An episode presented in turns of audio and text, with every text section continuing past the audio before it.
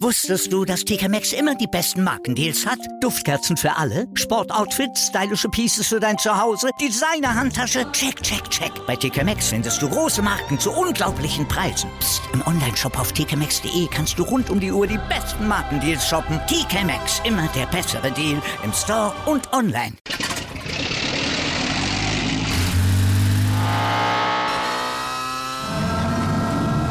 Von 0 auf 100. Aral feiert 100 Jahre mit über 100.000 Gewinnen. Zum Beispiel ein Jahr frei tanken. Jetzt ein Dankeschön, rubbellos zu jedem Einkauf. Alle Infos auf aral.de. Aral, alles super. Der Big End Sports Podcast. Wissenswertes aus der Welt des Sports. Mit Patrick Hoch und Laura Luft. Auf meinsportpodcast.de. Hallo und herzlich willkommen zum Big in Sports Motorsport Podcast. Mein Name ist Laura Luft und bei uns zu Gast haben wir heute Mike Rockenfaller, der seit 2007 in der DTM für Audi fährt und 2013 den DTM-Titel gewinnen konnte. Zudem hat er 2010 mit Timo Bernhard und Romain Dumas das legendäre 24-Stunden-Rennen von Le Mans auf Platz 1 beendet. Schön, dass du Zeit für uns hast heute. Ja, freut mich auch. Echt super. Bei so einem straffen Zeitplan muss man das ja immer irgendwie unterkriegen. Genau, perfekt. Ähm, bevor wir aber zu deiner Lieblingssportart kommen, haben wir noch drei Fragen, die wir jedem Gast hier bei uns stellen. Und mhm. zwar, wer ist für dich der größte Sportler? Wow. Äh, da gibt es natürlich viele. Muss ich ehrlich sagen, äh, ist bei mir Michael Schumacher, ist jetzt vielleicht ein bisschen äh, ja, plump oder naheliegend, aber es war einfach äh, der, äh, der Rennfahrer, der mich oder der Sportler, der mich in der Jugend am meisten inspiriert hat, weil es natürlich der Sport auch war, den, den ich geliebt habe und damals als Kind äh, aufgeschaut habe zu den Formel-1-Fahrern. Und es war genau seine Zeit. Ne? Also ich habe mit dem Go-Kart-Fahren 1990 so ein bisschen angefangen, hobbymäßig. Und äh, ja, in, in der Zeit kam Michael Schumacher dann äh, in die Formel 1 und, und war ja direkt sehr erfolgreich und natürlich, das war das große Idol und dann für mich auch äh, der Sportler, zu dem ich aufgeschaut habe. Aber es gibt natürlich ganz viele andere, die, die unglaubliche Leistungen äh, vollbracht haben oder vollbringen nach wie vor. Ja, was interessant ist, haben die meisten Motorsportler auch wirklich direkt als erstes gesagt. Klar, die meisten kamen jetzt auch aus Deutschland, aber ich finde das schön, dass man da immer wieder an ihn auch denkt und äh, ihn dann auch nutzt dafür und sagt, das ist mein Idol, mit dem man sich dann identifiziert. Ähm, genau.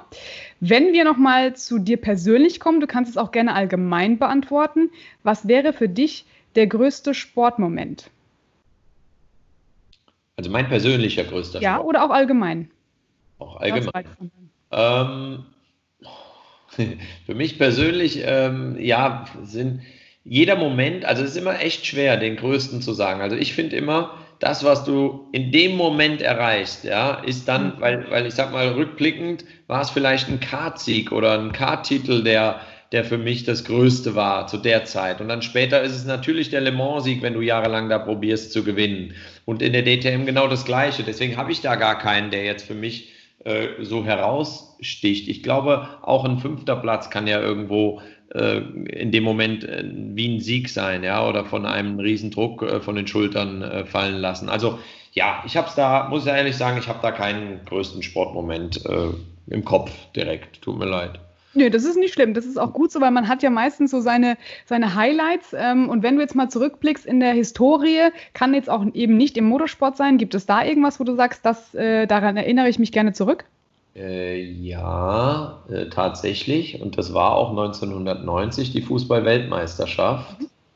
Ähm, hat dann halt Deutschland auch gewonnen. Und äh, das war, ja, also es war so ein Moment in der, in, der, in der Kindheit, wo ich das erste Mal so gemerkt habe, wie so alle Menschen um einen herum einfach nur in, in Feierlaune waren, wo die Leute auf die Straße gefahren sind, wo wir, keine Ahnung, ich hatte mein kleines Fahrrad geschmückt und, und bin dann abends da äh, über die Straßen noch im Dunkeln gefahren ja, ich glaube, das war für mich so ein sehr einschneidender Moment, ja, äh, wo ich das so, die Emotionen das erste Mal so stark gespürt habe. Ist auch eine witzige Kombi, die meisten antworten auch mit Fußball. Also sehr, sehr interessant. Nee, ich finde das super, weil das äh, zeigt einfach, dass da auch viele äh, Parallelen eben gerade bei den Motorsportlern irgendwie vorherrschen. Jetzt wird es ein bisschen schwierig, weil wir sind ja Motorsportler nicht äh, umsonst. Aber was würdest du sagen, wäre die interessanteste Sportart neben dem Motorsport für dich? Mhm. Ähm, glaub, ich glaube Tennis. Mhm. Hast du es selbst auch gespielt, jahrelang? Nee, nee, nee, nee, ich bin so schlecht. Also das kann man Nee, nee, also ich habe auch Fußball in der Jugend gespielt, aber da war schnell klar, dass da äh, nicht viel Talent vorhanden ist. Nein, also ich kann, ich kann, ein bisschen schießen oder so, aber das, äh, nein, also wirklich, auch beim Tennis. Nie, nie wirklich gespielt, aber ich finde es eine unheimlich tolle Sportart, ähm, weil das auch sehr mental ist, ja, äh, im Tennis, weil du wirklich da eins gegen eins kämpfst, also seine bis jetzt im Doppel, aber im Prinzip ja, äh, äh dass man da auf sich allein gestellt ist, sein Training macht, sein äh, ja, äh, seinen Gegner liest und, und da auch mit der Psyche sehr viel machen kann. Also ich denke, Tennis ist, ist wirklich auch von der Athletik ein wahnsinnig toller Sport. Sehr hart, sehr schnell und ja, also das bewundere ich schon. Ich glaube, das, das wäre was, was ich auch gerne können würde. Ja, wer weiß, vielleicht kommt es ja dann noch. Also, wenn die, gerade vor allem dann die Kinder sagen, Papa, spiel mit mir, ne? Das kommt dann als Ja, dann muss man noch mal ein bisschen ran, das stimmt. genau. Kommen wir jetzt aber zu deinem spannenden Thema, nämlich die DTM. Die Saison 2020 hat ja jetzt am Nürburgring mit den Test- und Einstellfahrten, sag ich mal, stattgefunden. Und da warst du bei Platz 9, so von den Zeiten her, richtig? Oh, das weiß ich nicht, äh, ehrlich gesagt. Ich war, ähm, wenn man die gesamten Wochen nimmt, kann das sein. Äh, aber das ist alles sehr eng und ich glaube, beim Test sollte man gar nicht so auf die Zeiten schauen, weil man weiß natürlich nie, wer mit wie viel Gewicht fährt, wer wie viel DRS benutzt. Das kontrolliert ja sozusagen keiner. Ähm, und natürlich geht es auch darum, nicht alles zu zeigen. Ich war nicht unzufrieden, ich war vor allen Dingen froh, endlich im Auto zu sitzen. Äh, es war ja ewig her, äh, sozusagen, dass ich das letzte Mal in einem Rennauto saß. Es geht ja allen so und ja, das war einfach toll. Also die ersten Runden wieder aus der Box zu fahren und das habe ich genossen. Ich bin extrem viel gefahren, ähm, aber die Zeiten, ich war zufrieden, sagen wir mal so. Was dann äh, jetzt die offizielle Zeitenliste aussagt, da würde ich gar nicht so drauf schauen. Ja, das ist so ein bisschen mit dem ja, schwarzen Tuch arbeiten, alles verdecken und dann die Katze aus dem Sack lassen. Ist ja meistens auch ganz gut so, ja. ja oder auch nicht, ne? Man denkt, ja, gut und dann auf einmal stehst du da im ersten Qualifying und denkst, naja, hast du dir doch ein bisschen mehr erhofft. Also ja, ich mache das schon so lange und, und äh, habe schon da so viel erlebt bei Tests oder, oder dann auf einmal beim ersten Rennen sah es alles ganz anders aus. Also ich glaube, wir wissen, was, was, was wir gut können. Ich glaube, BMW wird stärker sein als letztes Jahr, deutlich stärker. Das wird schwieriger. Wir werden das nicht dominieren. Und intern, klar, ist bei uns der René Rast der Favorit, aber äh, ja, ich würde mal sagen, ähm, dass, dass, dass ich hoffentlich ein Wörtchen um den Titel mitreden kann. Ja, das hoffen wir auf jeden Fall auch. 1. 2. August geht es endlich in Spar los. Wir haben schon so lange drauf gewartet. Was ist denn für dich jetzt so für die Saison der Ausblick? Ich meine, Geisterrennen, wir müssen es ansprechen, ist natürlich aktuell sehr schwierig für viele Fans. Aber was erhoffst du dir von dem Rest der Saison, wenn auch viele Rennstrecken vielleicht jetzt eben wegfallen, wie unter anderem der Norrisring? Ja, ähm, ich glaube, dass Spar ein absoluter Traum wird. Ähm, ich hoffe, das Wetter wird einigermaßen mitspielen. Das kann da ja so ähnlich wie in der Eifel auch sein. Ähm, mal ein bisschen verrückt spielen da in den Ardennen, aber die Strecke ist der Wahnsinn. Ähm, ich bin noch nie mit einem DTM-Auto dort gefahren. Ich mhm. erwarte einfach geiles Racing, weil DRS und Push-to-Pass dort einen extremen Effekt haben werden. Der Reifenverschleiß wird ziemlich hoch sein. Also das Racing wird gut. Natürlich ist es schade, dass wir zumindest mal die Saison beginnen ohne, ohne Fans. Ja, man wird sich ja dann irgendwann, wird man sehen, wo, wo, wo die Reise hingeht, ob es da Änderungen gibt oder ob es da Lockerungen gibt, keine Ahnung. Aber ich würde jetzt mal davon ausgehen, wir fahren ohne Fans das Jahr durch. Ähm, umso mehr hoffe ich, dass die Leute den Fernseher einschalten und das Ganze schauen, weil ich bin wirklich der Meinung aus verschiedenen Gründen, dass das eine tolle DTM-Saison wird, vielleicht eine der besten, weil ähm, erstens BMW aufgeholt hat, davon gehe ich aus. Das heißt, die Autos, die beiden Hersteller werden pari sein, ungefähr. Mhm. Ähm, ich glaube, es wird nicht viel taktiert, weil jeder fährt hier das letzte Mal in der Konstellation und will diesen Titel gewinnen. Also das heißt, die Fahrer, die Teams, äh, die Hersteller, ich glaube, da wird es nicht äh, groß an Stallregie oder so, brauchen wir da gar nicht groß denken. Ähm, und deswegen, glaube ich, haben wir gutes Racing. Also äh, bin, ich, bin ich der Meinung. Und Spa wird sicher schon mal ein Highlight sein. Das hoffe ich zumindest. Ja, und auch sonst ist der Kalender mit neuen Veranstaltungen ja immer noch, ähm, im Prinzip haben wir genauso viel wie letztes Jahr. Mhm. Natürlich haben wir Doppelrennen, also wo wir dann ne, eine Woche später wieder auf der gleichen Strecke fahren. Aber trotzdem, glaube ich, ist eine tolle Saison und ich hoffe einfach, dass die Leute es vorm Fernseher sich anschauen. Eben speziell mit dem Hintergrund, dass das Audi dann aussteigt leider und äh, dass es ja wahrscheinlich mit den Autos nächstes Jahr nicht weitergeht. Ja, ich wollte es gerade ansprechen. Das kommt ja natürlich immer die Frage bei dir, du kannst sie wahrscheinlich auch gar nicht mehr hören, aber es ist ja natürlich schon für viele ein Schock gewesen. Weiß man denn, was jetzt mit der Zukunft DTM dadurch wird? Oder auch mit dir jetzt persönlich, wisst ihr da schon was? Oder sagt ihr, nein, wir gucken erstmal auf dieses Jahr und was nächstes Jahr ist, ist dann, gucken wir mal. Ich würde gerne Ja sagen. Also ich würde gerne sagen, ja, ich weiß, wie es weitergeht, äh, sowohl mit der DTM als auch mit meinem persönlichen sagen wir, Werdegang dann.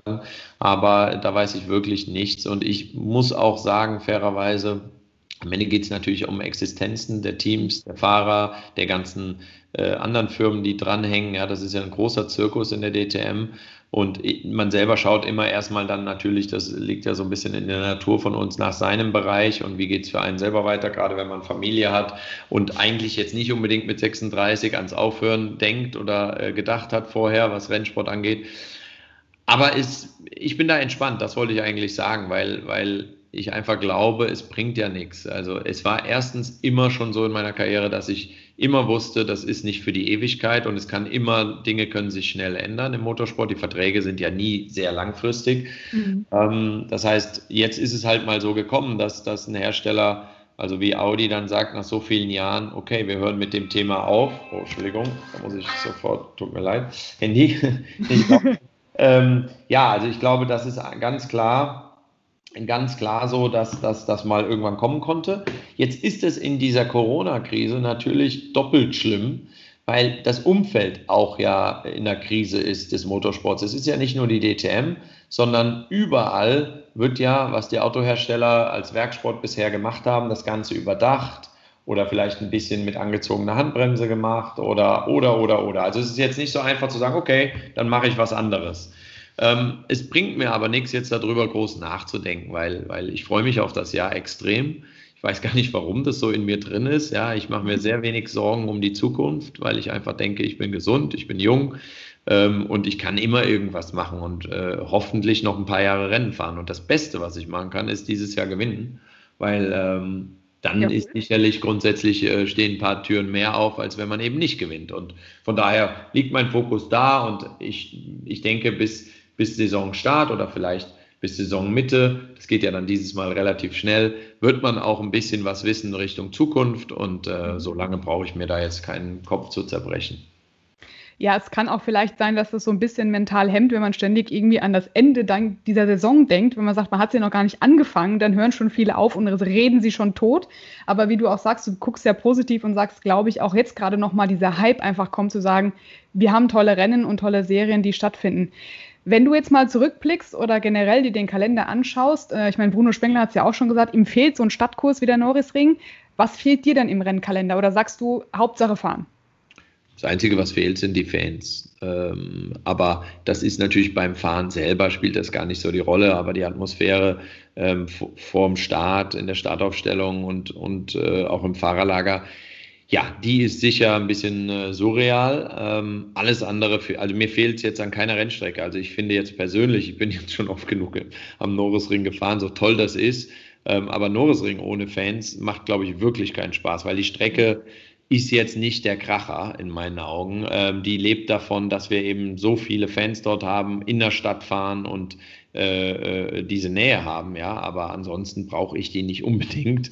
Ähm, da finde ich Spa äh, viel, viel schöner und freue mich da viel mehr drauf. Also ich würde sagen, in dem Kalender fehlt nichts. Ähm, jetzt kann man sagen, ja, wäre auch zweimal Hockenheim wieder schön gewesen, aber ich glaube, insgesamt haben wir tolle Strecken, wo wir coole Rennen sehen werden und, und äh, das Ganze leider ohne Fans. Aber der Norrisring, ja, es ist halt so, ne? Irgendwo muss man auch sagen, äh, Hauptsache wirklich, dass wir überhaupt fahren und dass wir eine mit neuen Veranstaltungen, 18 Rennen, auch wirklich eine Meisterschaft dann haben, die es sich lohnt zu gewinnen, wo du am Ende auch sagen kannst, das ist eine vollwertige Meisterschaft und nicht jetzt zwei, drei Rennen und äh, das es dann. Also von daher, das glaube ich ist schon toll und, und das wird auch gut, äh, gut sein.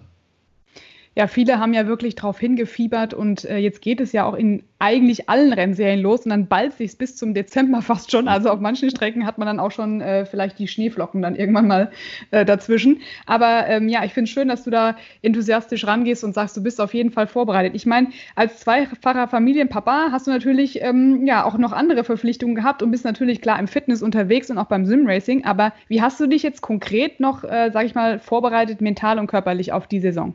Ja, also jetzt haben wir ja noch ein paar Wochen und ich muss sagen, die letzten zwei, drei Wochen war es bei mir ein bisschen weniger. Also ich hatte die Zeit wirklich gut genutzt, bin viel Fahrrad gefahren, ähm, habe ein bisschen auch an Gewicht noch verloren, was jetzt nicht entscheidend für uns ist, aber das ist dann ja oft noch so ein Nebeneffekt, ja, und bin äh, sozusagen, das ist ja mehr bei uns eigentlich, um den Kopf frei zu kriegen. Um, um, natürlich habe ich die Fitness, um DTM-Auto zu bewegen und so ein Wochenende zu fahren. Ähm, das mache ich schon so lange, da weiß ich, was ich brauche und worauf es ankommt. Das ist ja für mich jetzt nichts Neues und die anderen Jungs auch, die sind alle top vorbereitet.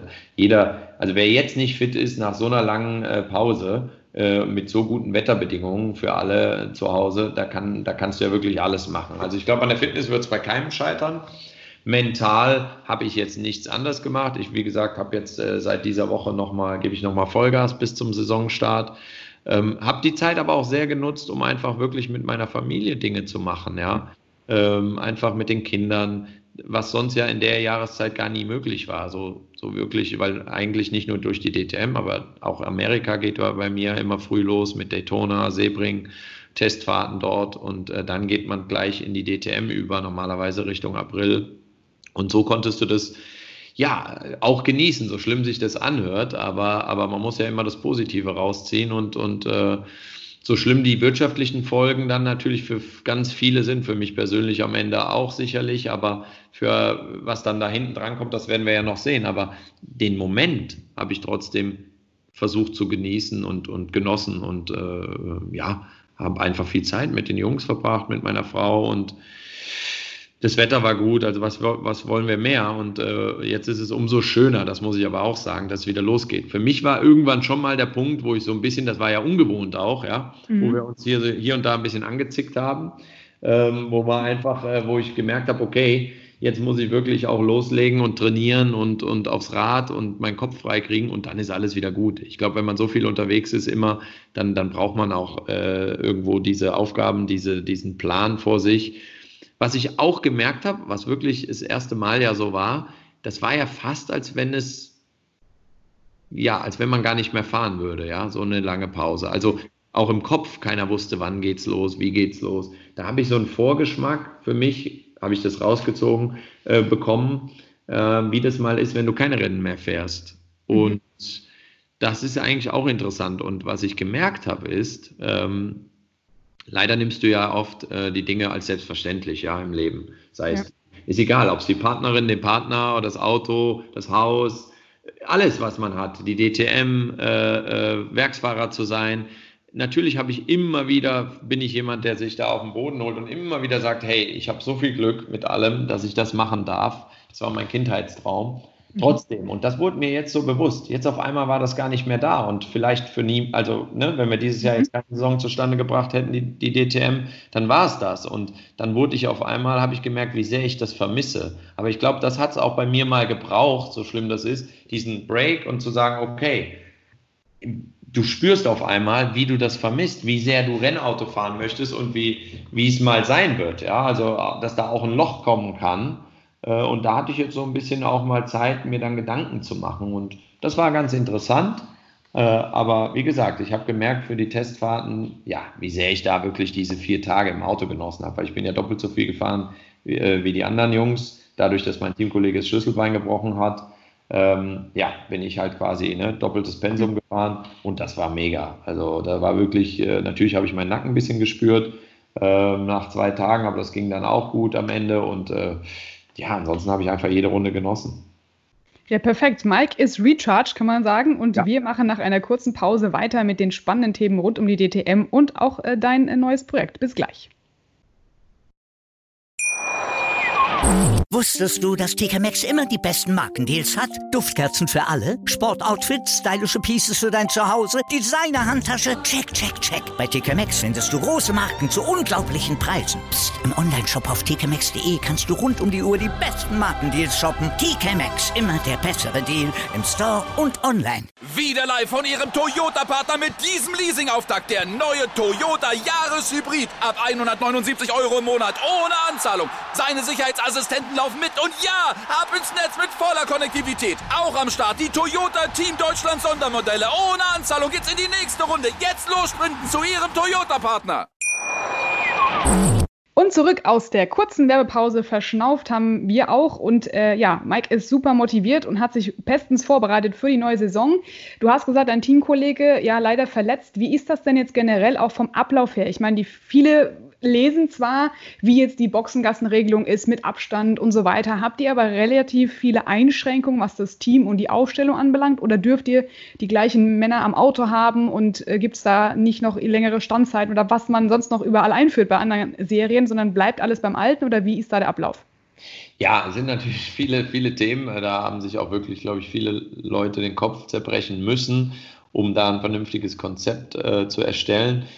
Ich habe jetzt wirklich äh, nicht immer alle tausend Sachen und E-Mails gelesen, äh, natürlich, weil sie auch nicht mich immer betreffen. Ähm, für mich persönlich wird sich ja nicht extrem viel ändern. Natürlich ist das Thema mit der Maske da, das ist ja offensichtlich. Ähm, das heißt, du kannst auch nicht mehr ganz so die Mimik der Leute lesen, was du ja mhm. sonst sehr natürlich machst, aber das, das kennt ja jeder jetzt aus dem Alltag. Ähm, ansonsten, die Meetings werden nicht mehr in den LKWs so stattfinden mit der Anzahl an Menschen. Da werden eben Abstandsregeln sein. Wir werden das Ganze viel mehr über Skype machen, ähm, wo wirklich jeder dann vor seinem Laptop sitzt und so weiter. Das haben wir beim Test schon gehabt. Es gibt eben Fieberkontrollen jeden Tag und, und andere Dinge, ähm, die, die, äh, die eingehalten werden müssen. Aber insgesamt wird das auf den Rennbetrieb äh, keine riesen äh, Einflüsse haben. Also die Boxenstops gehen hoffentlich noch genauso schnell wie vorher. Ähm, davon gehe ich jetzt mal aus. Und äh, ja, ansonsten äh, gibt es da, glaube ich, wirklich nicht viel, was, was uns negativ beeinflusst. Es ist ein bisschen komisch, ganz klar. Äh, vor allen Dingen, weil die Leute in, in, im Fahrerlager auch fehlen oder auf den Tribünen.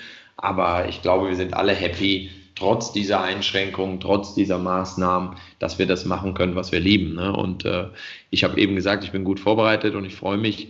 Aber wir wissen auch alle, das sind die anderen auch und man weiß auch nie in der DTM so richtig, was am Ende bei rauskommt. Ja, wir drücken auf jeden Fall die Daumen, dass das äh, gut abläuft äh, und du nach vorne fährst. Das ist natürlich Punkt Nummer eins, ja. Ja. ja, genau. Du hast dich aber auch natürlich nicht nur Fitness äh, und ja, mental und körperlich bestens vorbereitet, sondern ich habe auch gesehen, äh, ganz viel äh, Simulatorfahren betrieben.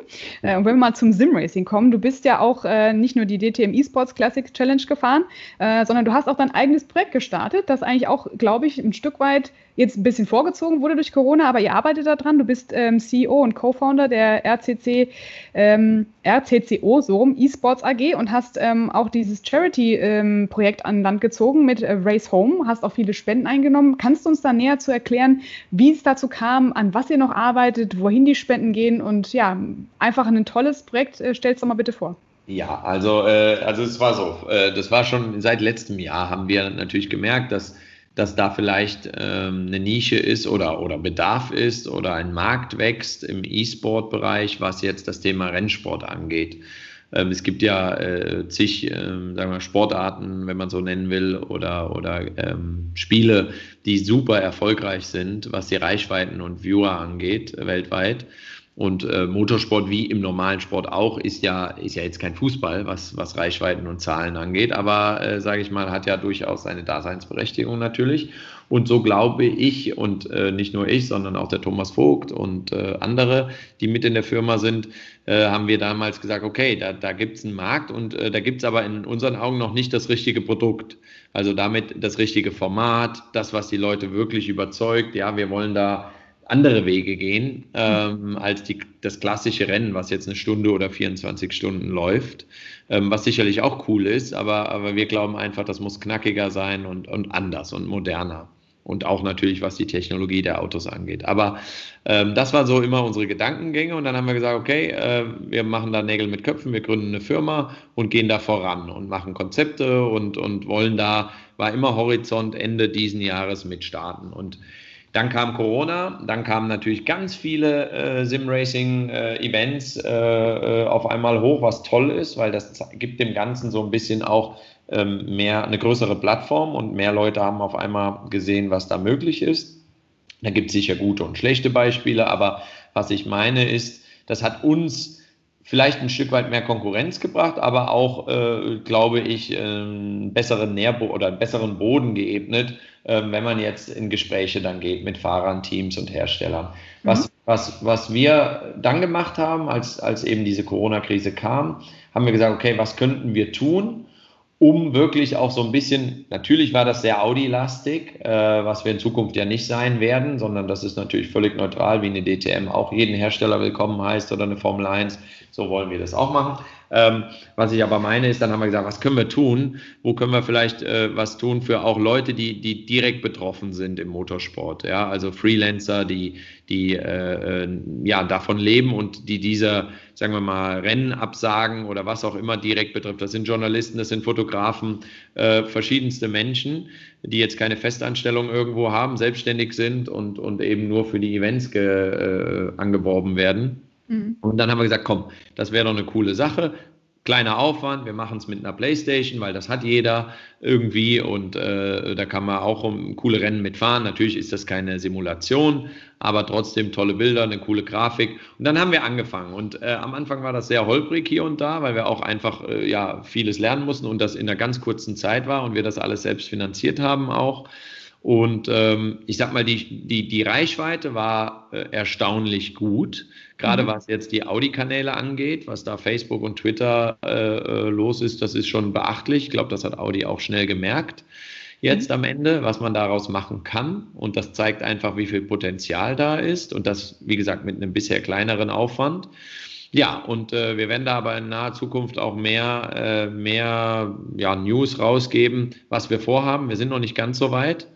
Ähm, da kommt aber vieles und Spannendes. Wir haben da viele coole Ideen. Ich glaube, wir haben ein tolles Team äh, zusammen mit Leuten aus dem echten Motorsport eben ähm, und die da verrückte Ideen haben. Und wir wissen ja alle, was gut funktioniert in der Realität und was nicht so gut ist.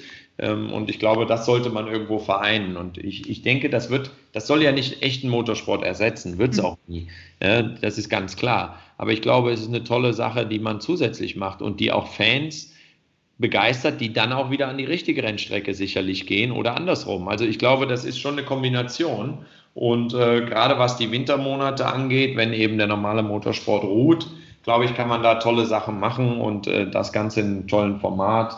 Das ist so ein bisschen, was ich verraten kann. Und äh, der Rest wird, wird ja zu gegebener Zeit, da gibt es jetzt viele Gespräche, da müssen natürlich auch noch viele Sachen unter Dach und Fach. Aber wir wollen da wirklich zukunftsorientiert, was Technologie angeht und äh, auch Format sicher was ganz Neues, was es so noch nie gegeben hat, machen. Und schauen wir mal, ob wir damit Erfolg haben oder nicht. Das ist ein interessantes Projekt für mich, neben dem ja, normalen Rennsport sowas zu machen, äh, auch mit Hinblick auf, sagen wir mal, zweite Karriere. Ähm, ja, ich muss ja auch schauen, wenn ich mal nicht mehr fahre, irgendwann, was, was interessiert mich, was kann ich machen, was ist spannend. Und das ist im Prinzip ein Startup, was wir gegründet haben. Und jetzt schauen wir mal, wo die Reise hingeht. Aber wir haben alle Spaß und glauben alle fest daran. Ja, es ist auch ein schönes Projekt, gerade eben, weil man die Fans damit einbeziehen kann. Und das sieht man ja auch, die, die, die warten und freuen sich ja mal drauf, auch mal gegen die Champions anzutreten. Absolut. So auch nicht, ne? Ja, und was natürlich cool war bei unserer Geschichte, ja, wir hatten ja die, die sechs DTM-Fahrer dabei in der, in der Hashtag Race Home Geschichte. Äh, äh, Serie und da war jetzt ja das letzte Rennen äh, gestern und äh, in Laguna Seca und auch da hat wieder ein Gaststarter gewonnen Mhm. Also ne, wieder kein Rennprofi. Und das hat einfach gezeigt, ja, wie, wie toll das ist, diese, dieses Interagieren mit den Fans, was sonst ja nie möglich wäre. Und vor allen Dingen zeigt es auch, wie viele extrem gute Simracer es gibt, die das hochprofessionell auch betreiben und das hat für mich, das ist wie eine eigene Sportart, auch wirklich seine Daseinsberechtigung. Und ich glaube, da spreche ich für ganz viele meiner Kollegen. Ich habe mhm. das ja auch noch nicht so lange äh, selber gemacht. Ich habe erst letztes Jahr im Winter damit angefangen, mir ein eigenes Rig hier zu Hause aufzubauen und eben das ein bisschen zu machen. Ich mache es immer noch mehr just for fun oder um neue Strecken kennenzulernen und so ein bisschen im Flow auch zu bleiben von dem Ganzen, ja, vom Kopf auch. Aber ähm, ja, die, die, wir haben alle Spaß daran. Wir genießen das alle extrem. Und ich glaube, wenn man es schafft, da eine Profiliga zu, zu machen, wo am Ende dann auch Geld mit verdient werden kann und wo alle was von haben, ja, nicht nur die Fahrer, die Teams, wo alle partizipieren, wo die Sponsoren äh, und Hersteller sein wollen, weil sie sagen, okay, da können wir super Content kreieren und, und, und können was Tolles machen. Ähm, ich glaube, das, das, das hat was, auf jeden Fall. Ja, vor allem der Spaßfaktor, der ist ja immer bei euch ganz gut gegeben, wenn man auch sieht, wie ihr euch dann unterhaltet im, im Nachgang nach solchen Rennen, finde ich immer toll. Ja, also. Ja, sollte, sollte, man in den echten Autos auch mal den Punkt miteinander ja. verbinden und dann das Ganze zeigen. Ich glaube, das wäre unterhaltsam auf jeden Fall. Ja, das, diese Funksprüche, die teilweise dann immer weggepiept werden oder nicht gezeigt werden, das ist doch so schön, um da ein bisschen ja. mit dabei zu sein. ja. ja, aber das ist natürlich immer, ja, das ist leider oft so, ja. Da würde man gern mehr Mäuschen spielen. Wie ist das denn jetzt generell? Hast du noch weitere Sim-Racing-Events, an denen du teilnimmst? Ich meine, es waren ja jetzt auch diese 24 Stunden von Le Mans, das war ja ein Riesenkracher und du bist ja auch mhm. schon live zum Glück äh, gefahren, hast ja auch schon gewonnen. Ähm, bist du denn auch bei solchen, sag ich mal, Big Highlight-Events dabei oder sagst du nein, also du konzentrierst dich dann jetzt eher auf den echten Motorsport, weil du natürlich auch zeitlich eingebunden bist oder betreibst du das nebenher noch, das Simracing? Ja, ich sag mal, wie gerade gesagt, durch die Gründung der Firma und all das, was wir gerade machen, habe ich da wirklich viel zu tun und, und, und der Tag ja, hat er eben nur so viele Stunden, wie er hat. Und das ist ähm, jetzt wird bei mir ein bisschen weniger, muss ich sagen, aber im Winter wird es dann auch wieder mehr und ähm, ja, ich habe 24 Stunden Nürburgring war ich am Start mit Phoenix, aber da sind wir leider früh ausgeschieden. Ähm, da bin ich nicht wirklich zum Fahren gekommen im Rennen. Ähm, und VLN war ja auch immer relativ zeitintensiv. Also ich finde es wirklich toll. Ich muss aber auch sagen, mir macht es noch am meisten Spaß im Moment, wenn es so ein bisschen der Fun-Faktor auch, auch vorne dran steht. Wenn es mega seriös wird, ne, dann ist es ja auch wirklich eine extreme Vorbereitung. Da musst du das auch sauber machen. Da kannst du nicht hinkommen und einfach mal ein bisschen mitfahren.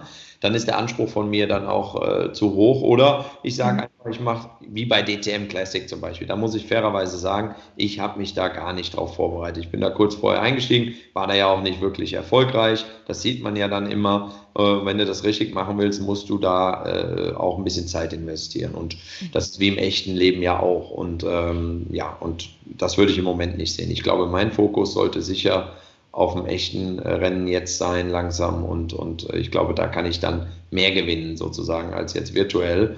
Und dann wird virtuell wieder ein Thema. Und ich sehe das schon für mich auch in der Zukunft, ob jetzt als Fahrer oder als äh, sozusagen äh, äh Firmengründer, der vielleicht gar nicht hinterm Lenkrad dann mehr sitzt, sondern mhm. andere Dinge macht. Das wird man dann sehen.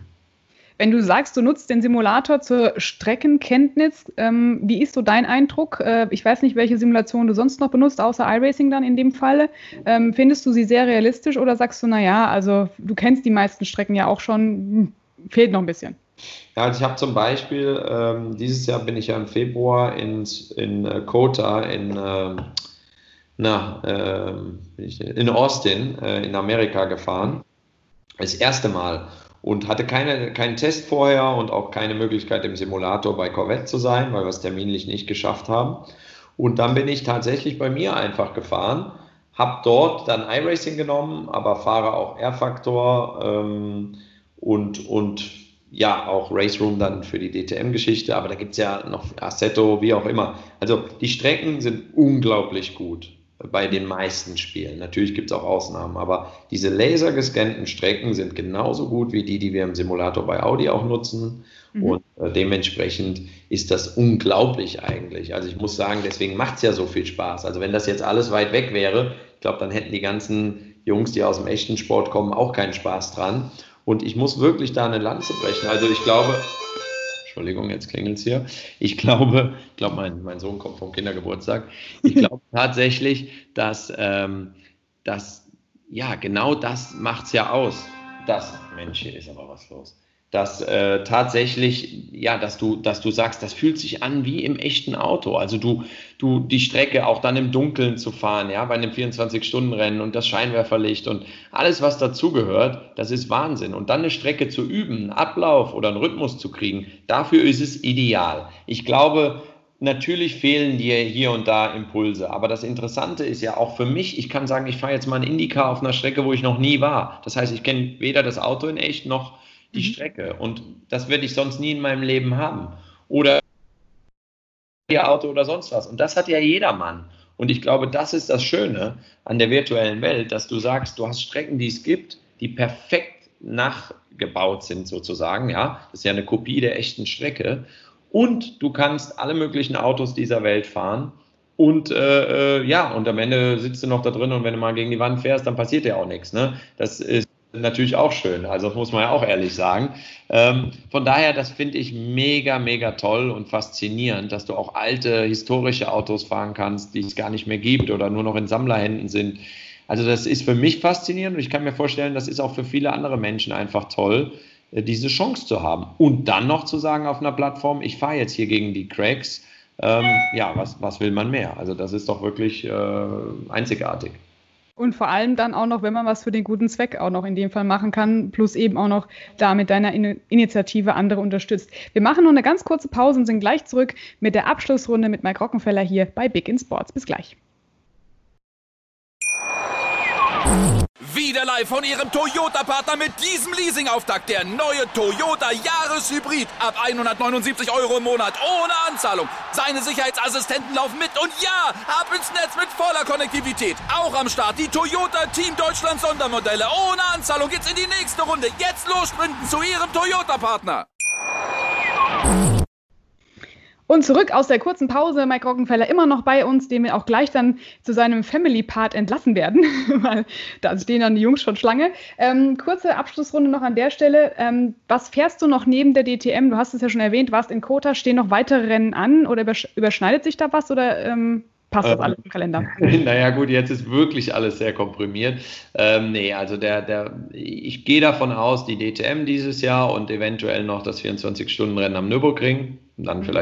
Äh, das Quali-Rennen oder wie auch immer, was davor vom, als Test noch geht. Und das war's. Und das reicht mir auch, muss ich sagen, weil das wird jetzt im August losgehen und dann bis Anfang November. Ähm, da ist dann alles Schlag auf Schlag und, und äh, das reicht dann, wenn ich mich darauf konzentriere. Ich glaube, da muss ich mich nicht verzetteln jetzt.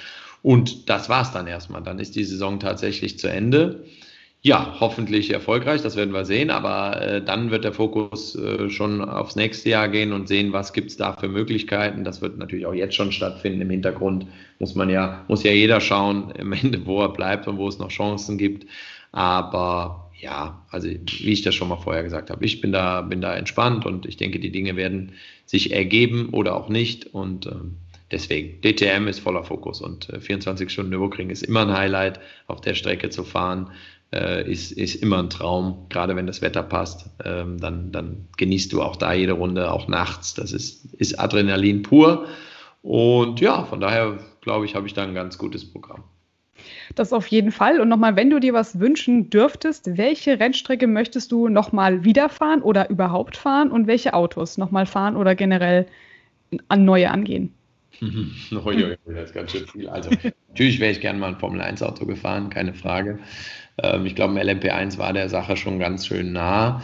Ähm, boah, welche Strecke würde ich gern mal fahren? Ja, Suzuka bin ich noch nie gefahren tatsächlich und Bathurst, äh, das wären sicher zwei Highlights, ähm, die toll wären, wenn die sich irgendwie nochmal ergeben würden. Ähm, und, und Autos aus der Vergangenheit, die ich selber schon gefahren bin, muss ich sagen, der Porsche RS Spider, den bin ich leider nur ganz wenig und ganz kurz gefahren, da bin ich ja schon zu Audi das war schon äh, damals eine Rakete in meiner Erinnerung, äh, wenn du aus einem GT-Fahrzeug kommst und dann damals in den LMP2, ja, der sehr leicht war und, und äh, extrem viel Abtrieb hatte. Das war cool. Wahrscheinlich, wenn man den heute fährt, denkt man, naja, äh, ja, geht so. Ja, weil du dich natürlich damals, äh, ist doch klar, du bist viel jünger, du hast sowas noch nie gemacht und setzt dich da rein. Ich weiß noch, ich habe das erste Mal in Seebringen angebremst, da Kurve 7 ich habe wirklich nichts mehr gesehen, weil ich so weit nach unten mit dem Kopf gerutscht bin und äh, gar nicht darauf vorbereitet war, dass es so eine Verzögerung gibt. Ich war einfach baff und äh, dann natürlich nächsten Runden geht's dann, da hast du dich dran gewöhnt. Aber mhm. das war unglaublich, als die Carbonbremse das erste Mal warm war und, und ich da angebremst habe. Das werde ich nie vergessen. Das war echt ein toller Moment. Und ich habe mich, glaube ich, da gefühlt wie so ein kleiner Junge, der dann früher als Formel 1, hast du ja immer von der Formel 1 geträumt und dann saß ich da in so einem Auto, das erste Mal Schaltwippen in einem Auto. Ja, wir sind ja noch mit Haarschaltung gefahren. Mhm. Ähm, das war schon ein tolles Erlebnis. Ich glaube, das Auto würde ich mich sehr freuen, irgendwann nochmal bei irgendeinem Event, bei einem historischen oder so fahren zu dürfen. Ja, Gutto dann vielleicht, ne? Also da kann man das ja nochmal irgendwo genau. in der Form angehen. Genau, das wäre nicht so schlecht. Aber wenn du Bathurst sagst, ich glaube, da kannst du dich mit Bruno zusammentun, dann seid ihr schon mal zwei. Jetzt müsst ihr euch nur noch aufs Auto einigen. ja, vielleicht ergibt sich ja was, wer weiß. Ne? Unsere Wege könnten sich ja nochmal kreuzen. Also auch da wieder, ähm, ich bin ja viele Jahre mit dem Bruno oder gegen den Bruno gefahren in der DTM. Ähm, oder auch in 24-Stunden-Rennen in Daytona oder so, wo man sich dann auf einmal wieder sieht oder keine Ahnung am Nürburgring. Aber der Bruno, ähm, muss ich sagen, war auch immer ein cooler Typ und, und, und äh, am Ende, ja, mit dem konnte man immer lachen, auch abseits der Strecke. Und auf einmal fährst du VLN äh, digital und keine Ahnung, fährst da Richtung Mutkurve und hinter dir kommt auf einmal der Bruno da an im Windschatten. Das ist dann schon auch ein coole, irgendwie cool, ne? Das, das ist einfach, auch da wieder diese Brücke zur virtuellen Welt, das, das hat mich schon fasziniert, ja, wenn du dann da mit deinen ganzen Jungs auf einmal wieder fightest und im Endeffekt du bist genauso geschwitzt und mental auch gefordert, weil du willst ja auch dann abliefern. Also das ist schon cool und wäre ja cool, wenn wir in echt dann auch nochmal zusammenfahren. Wer weiß. Ja, das ist wie so ein kleines Klassentreffen dann, ne, wenn man sich immer irgendwo wieder sieht an der Strecke. ja. Als letzten Abschluss, was würdest du dir denn wünschen für die Zukunft des Motorsports und als positive Message für die Fans draußen?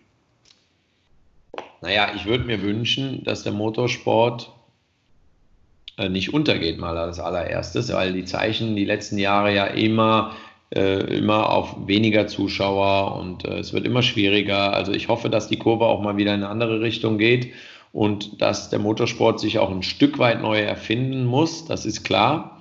Ähm, ja, dass man die Fans wirklich nicht nur das sagt, sondern wirklich viel mehr mit einbindet. Ich glaube, die Hersteller werden spüren, wenn sie ihre Programme runterfahren, dann werden sie langfristig merken, wenn irgendwo ein anderer wieder fährt und Erfolg hat, dass das ihm auch Erfolg in den Verkaufszahlen bringt und im Image.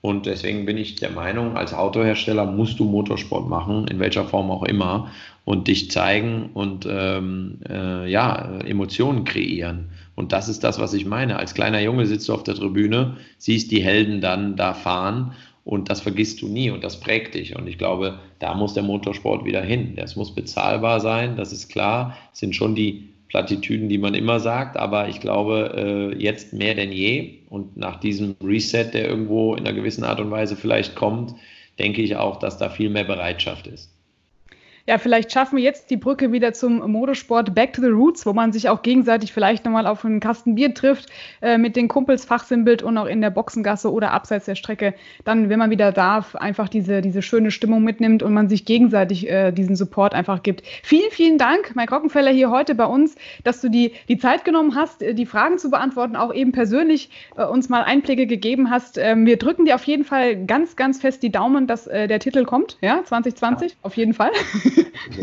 Danke, das wäre toll. Und, und, dann wünsche ich einen schönen Abend mit deiner Familie und genieß die Zeit. Danke dir. Alles klar, danke. Dankeschön Danke. euch. Tschüss. Tschüss.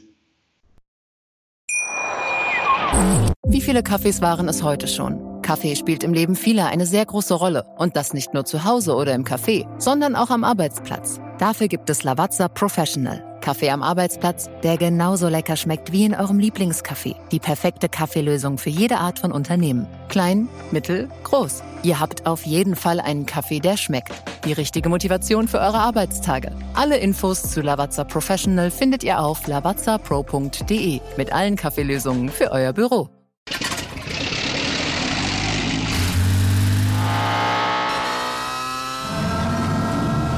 Von 0 auf 100. Aral feiert 100 Jahre mit über 100.000 Gewinnen. Zum Beispiel ein Jahr frei tanken. Jetzt ein Dankeschön, rubbellos zu jedem Einkauf. Alle Infos auf aral.de. Aral, alles super. Der Big End Sports Podcast. Wissenswertes aus der Welt des Sports. Mit Patrick Hoch und Laura Luft. Auf meinsportpodcast.de.